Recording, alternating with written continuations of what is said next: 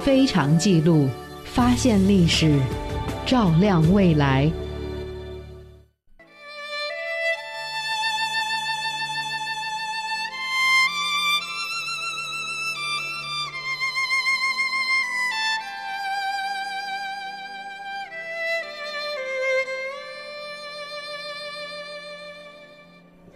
梁启超告别政治，退守书斋，固然始于民国七年，也就是一九一八年，但是他厌倦从政的感觉，却早在四年之前就有了。最初，他自信可以将袁世凯的行为纳入合法的议会政治的轨道，用宪法和国会来约束袁世凯。但是袁世凯总是使他失望。他所收获的，除了一事无成，只有朋友们的担忧和责难。梁启超在自我检讨时发现，他这个人本质上还是个书生，喜欢感情用事，缺少实际的参政能力，不适合参政。一年多来，虽然勉为其难，鞠躬尽瘁，并没有为国家做多少事。同时，他也看到。现实中的权衡变通的确不是他的长项。就政治权谋而言，他更比不上袁世凯这种在官场上泡烂了的人。他不仅过于理想化，而且太天真、太幼稚，以为凭着自己的言论就可以造就理想中的政治人物，简直就是妄想。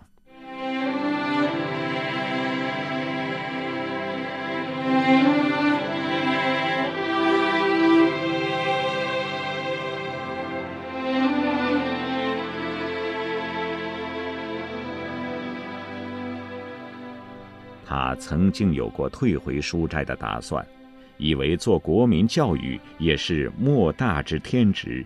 既然他从政无望，他真的就到北京西郊的清华学校著书去了。但是那时候袁世凯不允许他回归书斋，那个充满了不确定性的时代也不允许他回归书斋。随着欧战爆发，日本野心膨胀，趁机向中国提出了二十一条，以此要挟袁世凯，换取日本对帝制的支持。此时的梁启超很难沉默，他不仅在筹安会成立一周后就公开表态，发表了意在所谓国体问题者一文，而且与蔡锷、汤觉顿等人策划了反袁护国的对策。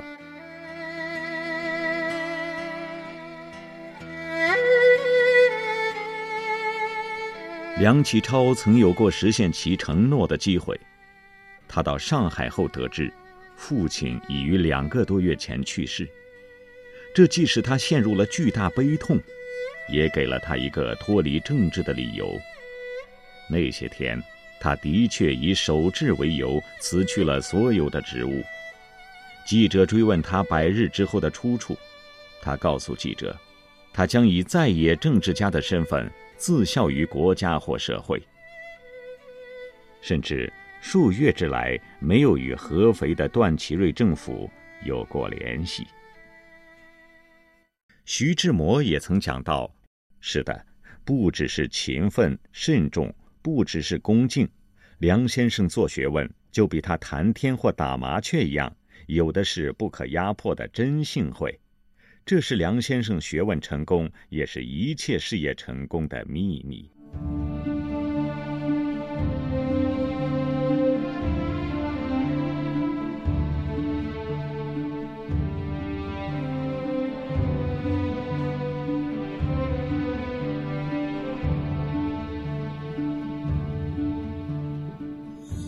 一九二三年一月，梁启超结束了在南京的讲学。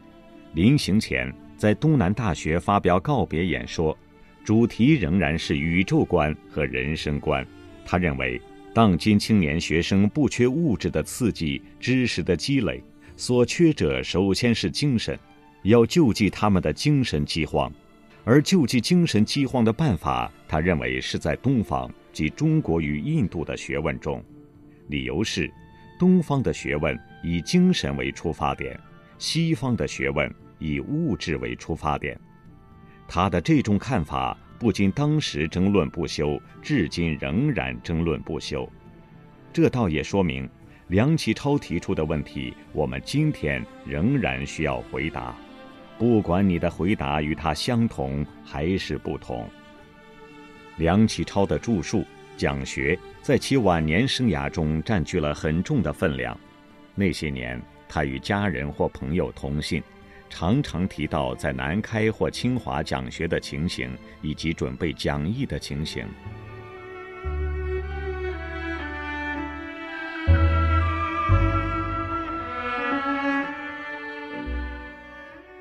早在民国之前，一九零二年，他作《论中国学术思想变迁之大势》，就开宗明义地指出：“学术思想之在异国，犹如人之有精神也。”他在另一篇文章中还感叹，在人类所栖息的世界中，求一个最广备而又最经久的势力是什么呢？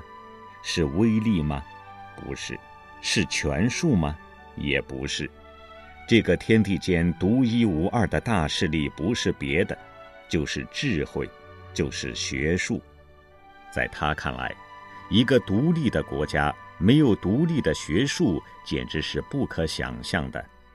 然而，他又说，只要对于全人类知识有所增益贡献，其学问都有独立的价值。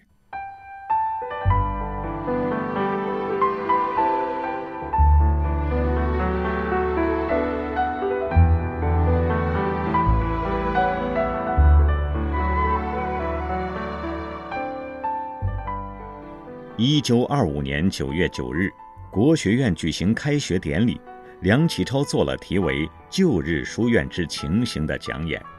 在这里，他将要开讲的课程包括诸子、中国佛学史、宋元明学术史、清代学术史、中国文学以及中国通史。他甚至希望能在清华这个洋溢着浓郁学术氛围的环境中，完成写作中国文化史和中国通史的两大宏愿。但是总是天不能随人愿。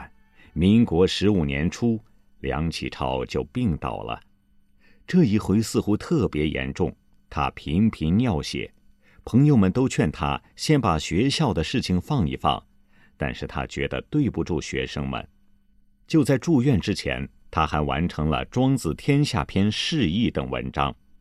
他在写给女儿思顺的信中就提到，原本病已见好，又很费心地造了一张先秦学术年表，于是小便又再红了起来。他的这个病好好坏坏，先住北京德国医院，又转北京协和医院，结果在这里被错割了右肾。他的身体因此变得更加脆弱。著名医学专家伍连德给他下了很严重的警告，要求他节劳一切工作，不宜过度劳累。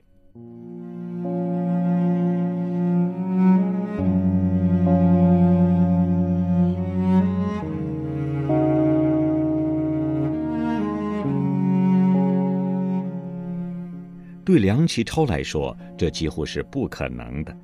清华这边的课时已经压缩，严格限制在每周两小时，辅导学生八小时。但司法处裁管的重担这时又压到他的肩上，因为牵扯到中国收回领事裁判权这件大事，他没有理由推辞，只能担起来。好在林载平和他二弟梁启勋的帮忙，他还可以握而治之。而连接不断的情感上的打击，也似乎加剧了他的病情。先是林长民遇难，当时他正在病中；手术后不久，又遇到四妹去世，伤心了一回。转过年来，接连遭遇康有为逝世、王国维投昆明湖自尽，都给他以极强的刺激。这对一个严重的肾病患者来说是致命的。再加上时局的混乱，也让他忧心忡忡。好多朋友都劝他在清华告假一年，专门养病，但他实在舍不得离开清华。就这样，一边治病，一边拼命工作，终于弄到病势加重，一蹶不振。即使在这种情形之下，他仍未放弃著述，希望能将《新家轩年谱》完成。然而，像很多魏晋的著作一样，这也成为梁启超留下的诸多遗憾之一。